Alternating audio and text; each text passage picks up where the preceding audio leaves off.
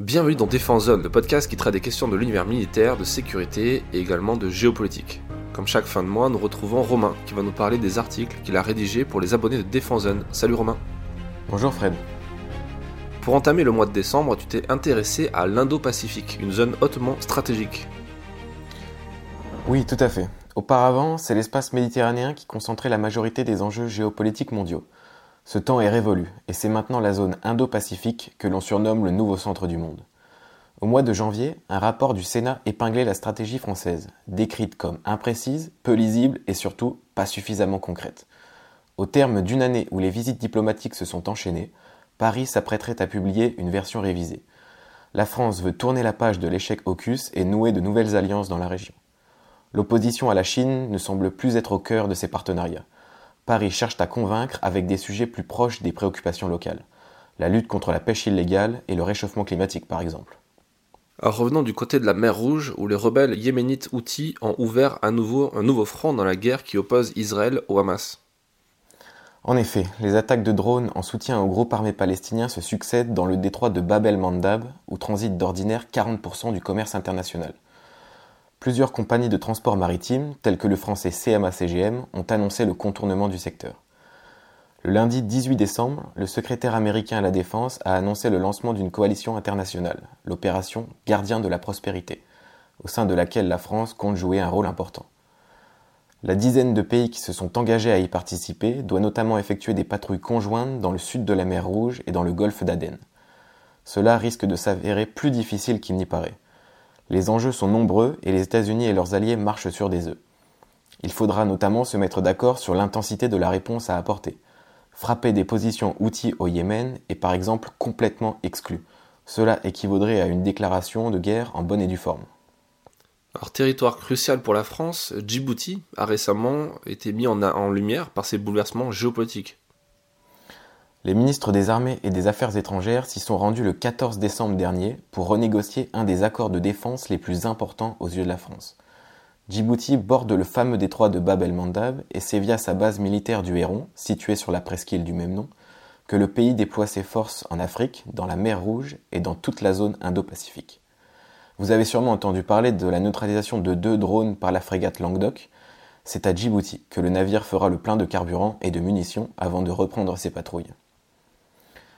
Ce positionnement géostratégique idéal a fait de ce petit pays un vrai nid d'espions. Les soldats français sont loin d'y être majoritaires. Le camp de Lémonier compte 4500 soldats américains. Non loin de là, Pékin a établi sa seule et unique emprise militaire en dehors du pays. La base chinoise, initialement présentée comme une simple installation logistique en soutien aux opérations anti-piraterie, a acquis une envergure bien plus considérable. La presqu'île du Héron n'est quand même pas la seule base française dans la région. Paris dispose depuis les années 2000 de la base d'Abu Dhabi, d'où opère en, réalité une large majorité des navires de la Marine nationale opérant au Moyen-Orient. Tout à fait, oui. Seulement Djibouti conserve une importance capitale. En cas d'embrasement des tensions entre l'Iran et l'Occident, le détroit d'Ormuz et le reste du golfe Persique seraient complètement bloqués. Sans Djibouti, la France ne disposerait alors de plus aucun relais d'action dans la région. A noter que nous parlerons longuement des forces françaises stationnées à Abu Dhabi dans un prochain numéro papier de Défense Zone, et également dans ce podcast car nous avons eu l'opportunité d'y faire un reportage dernièrement. Pour finir le mois de décembre, Défense Zone vous propose de faire le bilan de cette année et retrace tous les événements marquants de 2023. Romain, peux-tu nous en parler brièvement? Oui, nous l'évoquions au début de ce podcast, l'Indo-Pacifique me semble être l'un des premiers points à mentionner. Après l'échec de la politique extérieure de Paris auprès du continent africain, l'exécutif ne souhaite pas reproduire les mêmes erreurs et soigne donc ses relations avec les anciennes colonies. Second point d'importance, l'échec de la contre-offensive ukrainienne. Les alliés de Kiev et l'opinion publique ukrainienne comme occidentale commencent à percevoir l'immensité des investissements qui seront nécessaires pour obtenir la victoire de l'Ukraine. C'est pourtant le contraire qui est en train de se produire. En cette fin d'année, les promesses d'aide militaire n'ont jamais été aussi basses.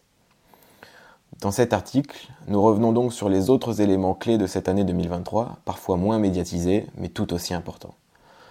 En tout cas, le fil rouge qui se dégage de tous ces sujets, c'est la dégradation du contexte sécuritaire international. Partout dans le monde, les divisions s'accentuent et la paix recule. En témoignent les achats d'armements qui crèvent le plafond, au nord comme au sud.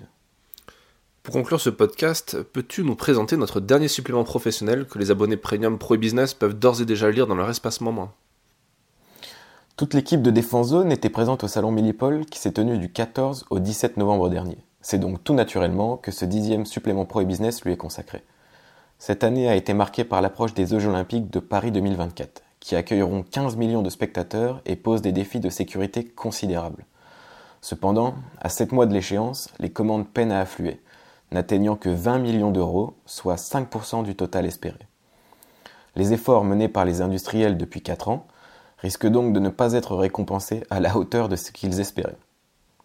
Deux rapports de la Cour des comptes ont conclu que les forces de l'ordre ne disposeront pas de technologies inédites pour les Jeux olympiques. Les industriels que nous avions rencontrés dans les allées du salon redoutent des achats paniques, soit à l'étranger, soit principalement auprès des grands groupes structurant le programme de sécurisation des JO. Thales, Orange, Airbus, Idemia et Atos.